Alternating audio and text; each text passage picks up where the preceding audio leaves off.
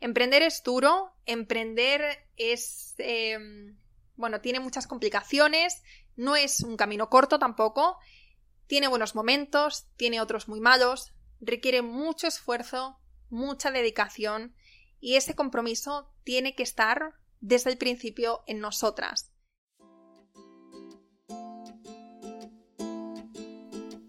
Hola, soy Laura Orzaiz y me encanta hablar de marketing, redes sociales, mindset y todo lo que hay detrás del fascinante mundo del emprendimiento.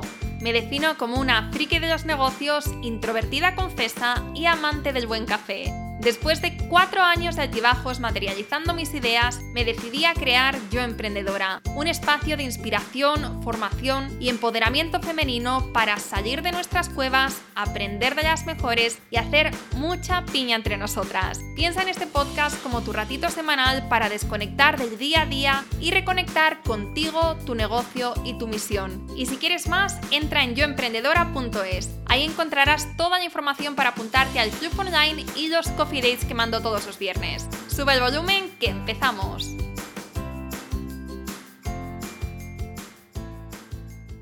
Hola chicas, bienvenidas a un nuevo episodio del podcast Yo Emprendedora. Bueno, os cuento primero que hoy tenemos un episodio muy interesante. Hoy vamos a hablar de negocios, de tres temas diferentes además, así que va a ser un episodio muy dinámico y yo creo que os va a gustar.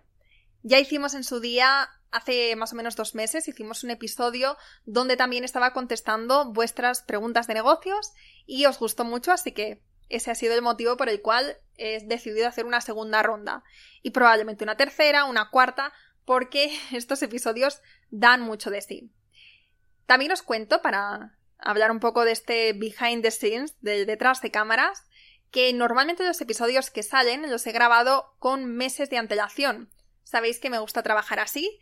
De hecho, en el episodio que saqué hace, no sé, dos meses también o así, el de cómo, cómo preparar tres meses de tu negocio en tres semanas, ahí os contaba que me gusta mucho esta esta preparación previa de trabajar por bloques y demás. Y incluso a veces, pues, por ejemplo, con el club preparamos las cosas con más o menos un año vista. O sea, soy una persona que le encanta trabajar con antelación.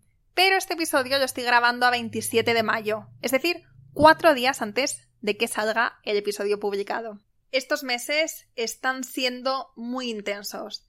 Eh, para las que seáis nuevas por aquí, llevo seis meses, más o menos, viajando por el mundo. Está siendo una etapa súper, súper bonita, emocionante. Estoy conociendo, pues, eh, países que me están encantando y atreviéndome también con experiencias de lo más surrealistas que os quiero contar en un episodio aparte, en un episodio donde os hable más en profundidad de cómo han sido estos viajes, sí, estos viajes y estos meses viajando y, bueno, y trabajando. Digo bueno porque, vamos, aparte de trabajo, eh, no sé, no sé si, si puedo decir que he trabajado demasiado, pero bueno, ahí ha estado, ¿no? Hemos conseguido mantener el negocio, que nada decaiga y, y todo bien. Pero bueno, es verdad que tengo un poquito de culpabilidad. La última tanda de episodios y la última vez que trabajé en serio fue hace un par de meses, un poquito más de un par de meses, en Medellín. Y desde entonces, para que te hagas una idea, he estado en el eje cafetero y en el desierto de Tatacoa, en Colombia. Después nos recorrimos casi durante un mes eh, Costa Rica, la parte del Pacífico y de, del norte. ¿Qué más? Después fuimos a Nicaragua, donde estuvimos en, las ciudades de Granada y de León y en la isla de Ometepe. Eh, a continuación fuimos a El Salvador, donde, eh, donde ¿qué hicimos? Fuimos a la costa, hicimos la ruta de las flores y estuvimos en la ciudad de Santa Ana. Y ahora mismo estamos en Antigua, ciudad de Guatemala, donde hace eh, más o menos tres días em, subimos el volcán de Acatenango, creo que se llama, y también el volcán de fuego. Bueno, están siendo, como ves, meses muy intensos, muy apasionantes. Toda la vida ahora mismo es como que va muy rápido.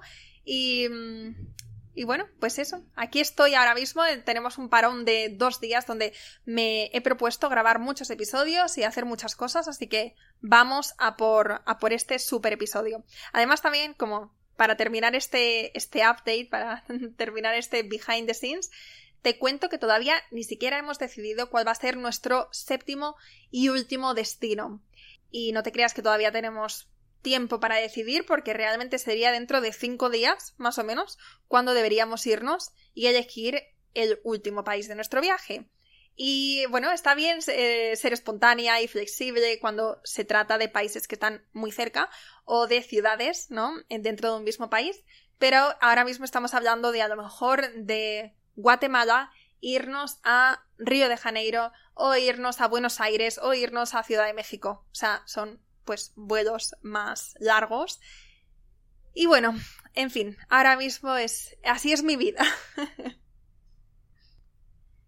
ya os contaré más en profundidad de cómo es esto de viajar, de trabajar, de cómo lo he vivido en cada etapa de, del viaje, porque el principio, la mitad y el final son energías muy diferentes y, em, y bueno, así ha ido cambiando bastante. Eh, pero bueno, ahora sí que sí, entremos de lleno en nuestro episodio. ¿Vale? Vamos a hablar de, de tres temas, en principio, que son bastante diferentes para hacerlo así muy dinámico. Eh, quiero que hablemos de delegar, quiero que hablemos de si emprender o no con socios y también del tema de ser autónomo, cuándo hacernos autónomo, eh, autónomos cuando empezamos a emprender. Estos temas están sacados eh, de, nuestros tarros de ideas, que para las que estáis en el club sabéis que son las mentorías que hago todos los meses, donde hablamos de todo tipo de temas relacionados con los negocios, de marketing, de ventas, dinero, mentalidad, etcétera, etcétera. Entonces, como por ahí en el formulario tengo cientos de preguntas, pues me he dicho, ¿por qué no hacer un episodio así, que es interesante para las que no estáis dentro, y, y charlar por aquí de, de estos temas? Entonces, empecemos con el tema de delegar. Y os voy a hablar, o sea, os voy a hablar, os voy a leer dos preguntas que he seleccionado. La primera es, ¿crees que hay que esperar a crecer y tener ingresos más o menos estables para delegar? ¿O a veces hay que delegar para poder crecer? Luego sigue la pregunta diciendo, ¿por qué áreas empezarías a delegar? Y lo vamos a unir con otra pregunta sobre este tema, donde me dice, ¿cómo fue tu evolución cuando empezaste a delegar? ¿Subcontrataste servicios de freelance? ¿Contrataste directamente? ¿Qué tipos de contratos? Etcétera, etcétera. Bueno, de estas preguntas de, llegar tenemos un porrón y yo entiendo perfectamente porque no hace mucho yo tenía las mismas dudas. Pensaba que para delegar tenías que estar facturando mucho y que el proceso era complejo y abrumador. Pero de verdad, nada más lejos de la realidad. Voy a empezar por la primera pregunta, ¿vale? Sobre si esperar para crecer y tener ingresos más o menos estables o necesitas de llegar para crecer. Yo soy de las que prefiere empezar poco a poco, ¿vale? Sin ponerme demasiada presión y siendo súper em, como súper eficiente, por así decirlo, con mis costes. De hecho, en cada proyecto que he desarrollado, excepto en el club, que sí que tuve ayuda para desarrollar la plataforma, pero eh, excepto en el club, en cada proyecto me he creado yo la página web, el logo, todo el diseño, la identidad, todo, todo.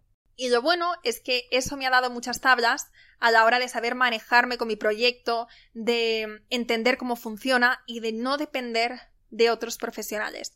Porque he escuchado historias para no dormir, en mi opinión, de emprendedoras que, por ejemplo, han eh, delegado la creación de la plataforma o de una, de una app o de su web y después el profesional que les ayudó no les contó cómo, eh, cómo podían manejarlo, cómo podían manejarlo ellas sin necesidad de estar constantemente pues pidiendo ayuda y pagando para cualquier cambio, porque al final las plataformas, las webs, las apps están en constante cambio, crecimiento, no igual que nuestros proyectos.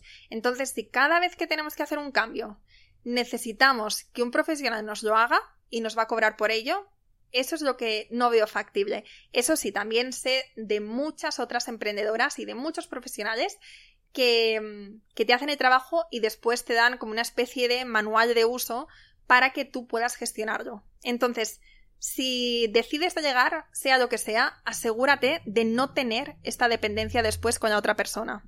Como te decía, yo he sido de hacer lo máximo a lo Juan Palomo.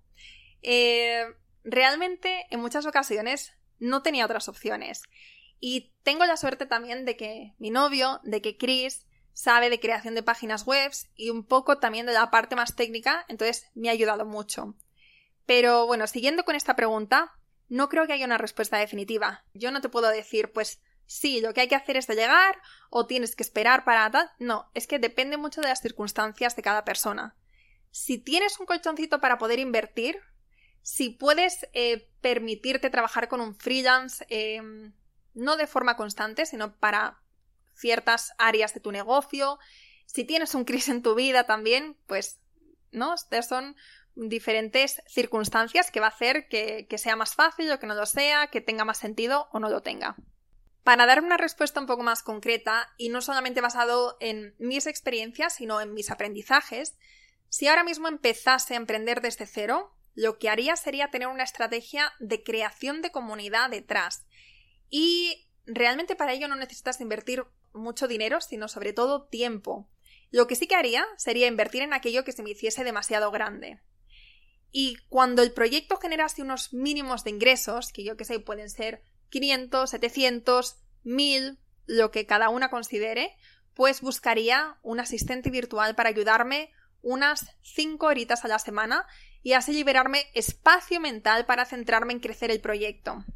Así es como lo hice yo. En cuanto tuvimos un mínimo, que creo que en mi caso fue mil brutos o algo así, Busqué ayuda en un asistente virtual, 5 horas que se convirtieron después en 7, en 10, en 15, en 20 y así sucesivamente. Pero no necesitas empezar delegando demasiado, sino pues quizá con la gestión de la bandeja de entrada o, eh, por ejemplo, si tienes un podcast en edición del podcast, a mí delegar la edición del podcast me pareció la cosa más alucinante porque invertía muchísimo tiempo y además se me hacía pesado, no lo disfrutaba.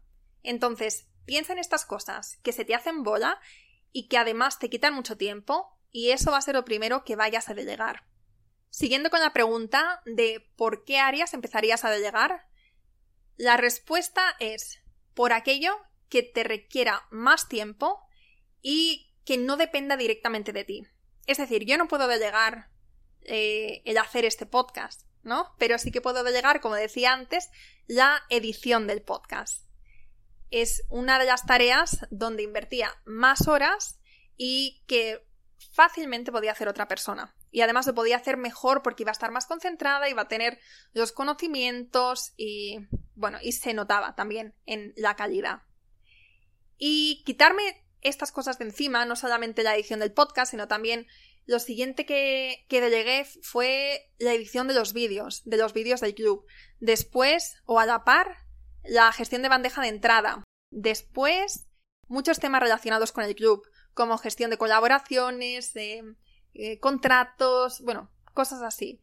Entonces, a mí quitarme estas cosas de encima y liberar mi agenda, lo que hizo fue que pudiera tomar el rol de más estratega en mi negocio implementar estrategias para llegar a más personas, aportar un valor inmenso, seguir creciendo.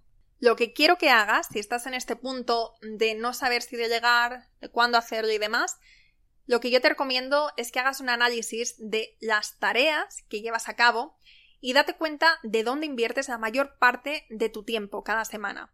Y después hazte la siguiente pregunta. ¿Realmente necesito encargarme yo de esto o hay alguna forma de poder delegarlo? Como dicen en inglés, un game changer. Vamos, que cambia todas las reglas del juego y que en cuanto empiezas a delegar un poquito, marca un impacto enorme en tu negocio y además sientes que por fin estás tratando tu proyecto como un negocio y estás ¿no? como tomando el rol que, que tienes que tomar en tu negocio para crecer, para llegar a más personas y para tener un impacto mayor. Hablemos ahora de cómo contratar. Cuando pensamos en delegar, tenemos diferentes opciones, ¿no? Tenemos la opción de el freelance, contrato en prácticas, media jornada, jornada completa, y aunque todas tienen sus ventajas y sus inconvenientes, yo por ahora tengo la mentalidad de no complicarme demasiado la vida y trabajar con otras autónomas.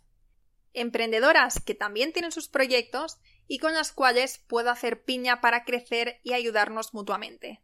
Así empecé y así sigo.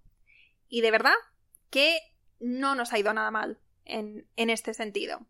Se tiende a pensar que cuando trabajas con otros freelance hay mucha más rotación porque las personas vienen y van y además al tener otros clientes pues están menos comprometidos con tu proyecto. Yo al principio pensaba esto, pero tres años y pico más tarde, o sea, tres años y pico desde que empecé a delegar, puedo decir que cuando das con las personas adecuadas y estableces una relación win-win, se crea equipo, un equipo que además está comprometido, motivado y dura mucho. O sea, es un equipo que puede estar muchos años contigo. Para conseguir esto, aparte de dar con buenos profesionales, tienes que encontrar personas con las que conectes y con las que te sientas alineada. Porque para mí, una relación profesional sin una buena relación personal va directa al fracaso. Por eso yo elijo trabajar con emprendedoras que me caen bien, que me parecen buenas personas y que siento una afinidad especial. Ahora mismo son Estefanía, Rocío y Ashley. Y otra cosa que para mí es importante es no establecer una relación de dependencia con mi equipo. Es decir, entender que en cualquier momento nuestra relación profesional puede terminar, por el motivo que sea, pero ojalá nuestra relación personal se mantenga durante mucho tiempo o toda la vida. Todo esto es para deciros que a día de hoy estoy feliz haciendo equipo con otras freelance y por eso no me planteo hacerlo de otra manera. Las que estamos en España sabemos que no nos lo ponen nada fácil a la hora de contratar en plantilla. Y como yo sinceramente busco simplicidad, busco no complicarme la vida y evitarme dolores de cabeza innecesarios, opto por apoyar a otras emprendedoras y crecer de esta manera. La siguiente pregunta es sobre el tema de si emprender o no con socios y qué hacer cuando la, relación va mal y te quieres ir por tu cuenta. Dice así, tengo un negocio con dos socias y me he dado cuenta que no estoy a gusto trabajando con ellas en este momento y prefiero trabajar sola. No tenemos relación más allá del trabajo, por lo que no hay cariño de por medio ni tenemos que vernos más. ¿Cómo les dirías que te quieres ir? Bueno, este para mí es un tema poquito peliagudo. Y me encanta que hayáis mandado esta pregunta porque realmente no se me había ocurrido hablar de esto hasta ahora. Aquí os voy a ser muy sincera. Yo no estoy nada a favor de emprender con un socio o con una socia a no ser que estés súper, súper segura de esta relación y que definitivamente aporte unos skills necesarios al negocio. Y ojo, porque sé que muchas, muchas personas de las que estáis aquí no vais a estar de acuerdo conmigo, pero como este es un solo de preguntas y de respuestas, pues no tengo otro remedio que daros mi opinión. Y está basada en la cantidad de proyectos que veo que se inician con dos o más socias y que al poco tiempo acaban separándose por la falta de complicidad o de entendimiento o de compromiso. Para hablar de este tema mejor, os voy a dar un ejemplo práctico. Tengo una amiga que no es emprendedora, pero cuando las cosas se tuercen un poco en su trabajo, empieza a hablarme de X proyecto, X ideas y de cómo llevarlo a cabo. Entonces, obviamente yo, como buena amiga, le escucho e intento ayudarle eh, a dar esos primeros pasos que todas sabemos que suelen ser los más difíciles. Pero el problema viene cuando al darse cuenta de la cantidad de trabajo que hay detrás y bueno, y de todo, ¿no? Del abrumador que es, el síndrome del impostor, entonces empieza a meter a otras personas en la ecuación. Amigos que también están hartos de su trabajo y que también sueñan con emprender. Y oye, sería ideal emprender con buenos amigos porque esa parte de afinidad, de no sentirse solo, de conocer realmente a tu socio, la tienes más asegurada. Pero su problema, el problema de mi amiga, es que, que no encuentra el compromiso de las otras partes, no el compromiso necesario para llevar a cabo un proyecto hablan de hacer algo juntos, quedan un par de veces para darle forma a la idea, pero después no se sientan a hacer el trabajo. Siempre hay algo más importante, siempre hay algo más urgente, y por ende, estos proyectos nunca llegan a ver la luz. Entonces, la pregunta realmente que yo le hago a mi amiga siempre es ¿por qué necesitas hacer el proyecto con otra persona? No es por necesidad, ni para complementar skills, es porque le da miedo hacerlo sola. Le resulta menos abrumador, le resulta más fácil tomar la decisión de la mano de un amigo. Y lo entiendo completamente, pero no es una buena razón para emprender con un socio. Porque cuando lo piensas, lo que realmente hay detrás es una falta de compromiso por tu parte. Y si empezamos así, no vamos a llegar a ningún sitio.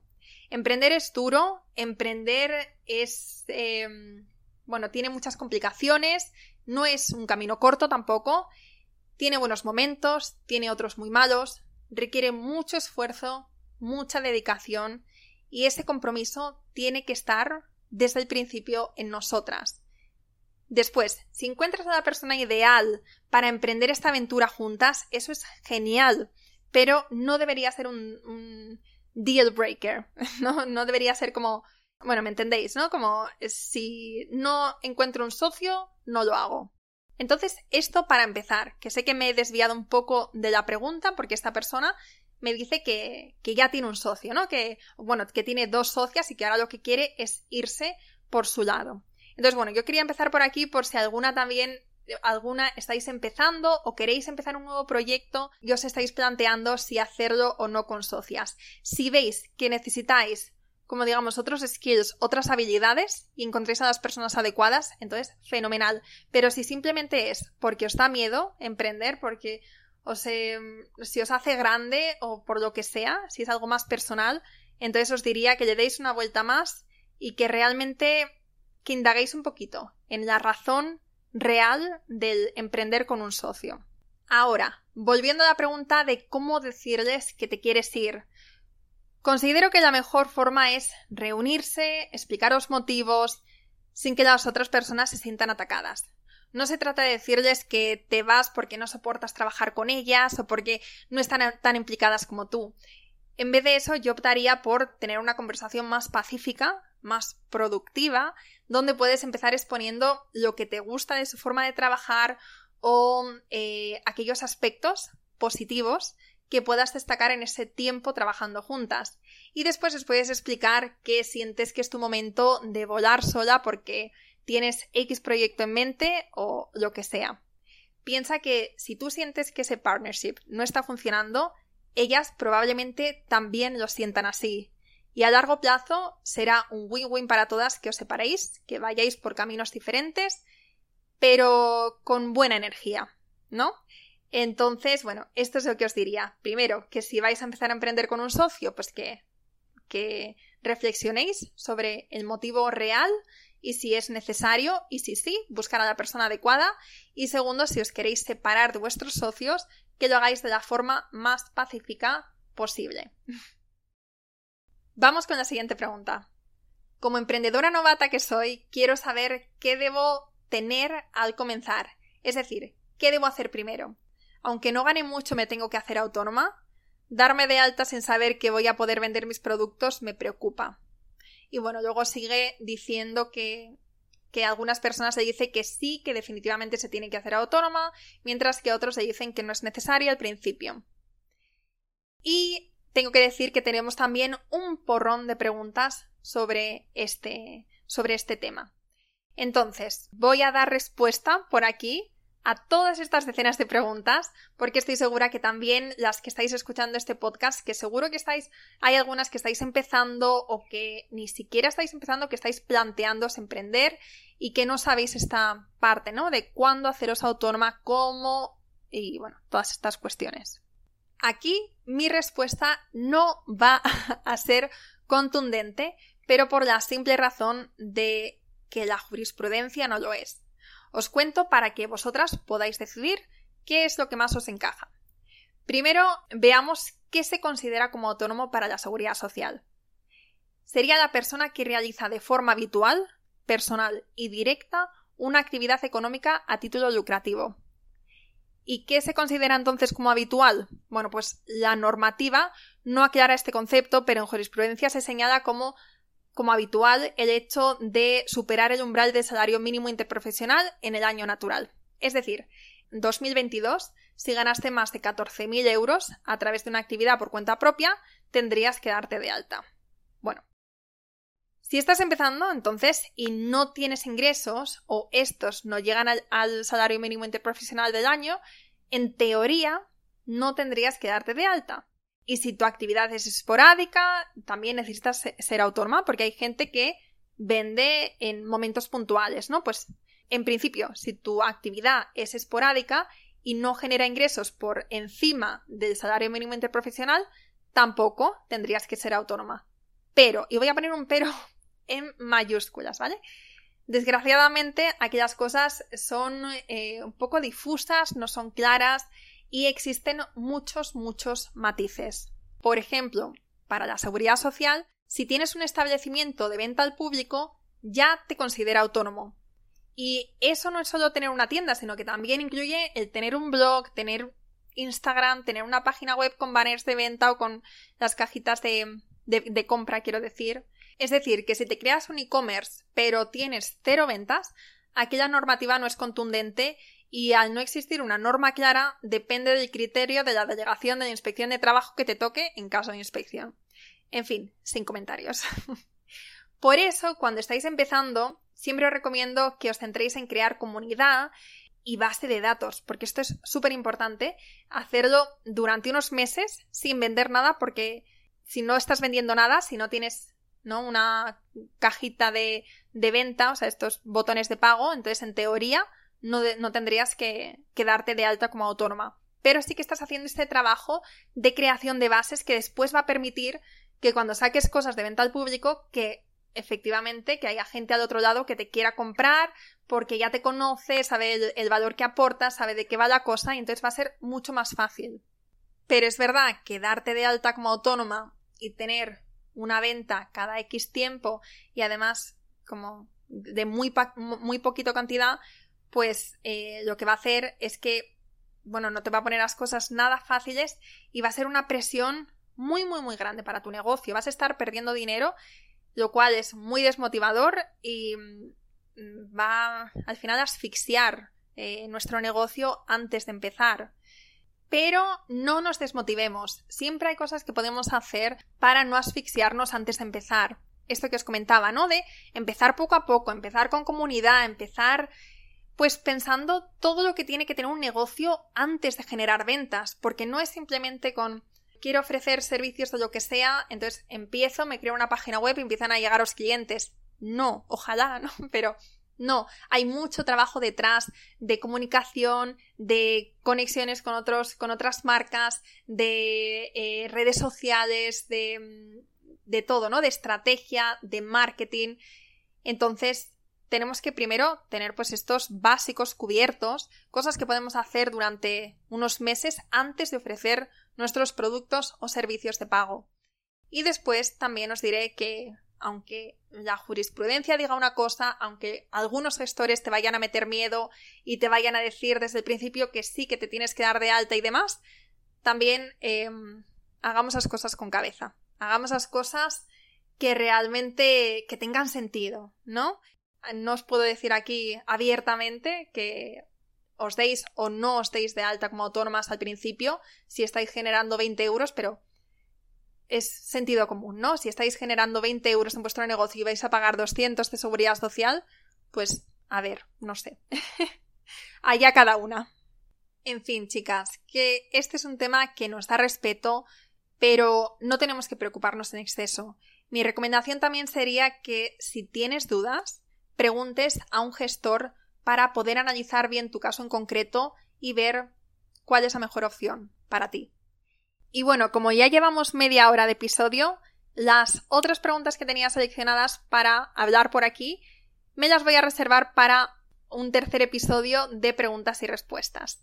¿Vale? Como os decía, tenemos muchísimos temas de los que podemos hablar por aquí y creo que es un formato interesante, dinámico y que da mucho juego.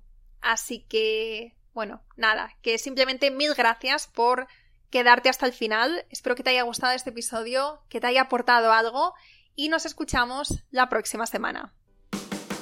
Espero que te haya gustado este episodio y si es así, me encantaría que dejaras una reseña en iTunes, en Evox o en la plataforma que escuches tus podcasts. Esta es la mejor manera que tienes de apoyar el podcast y su continuidad. Muchísimas gracias por quedarte hasta el final y seguimos la próxima semana.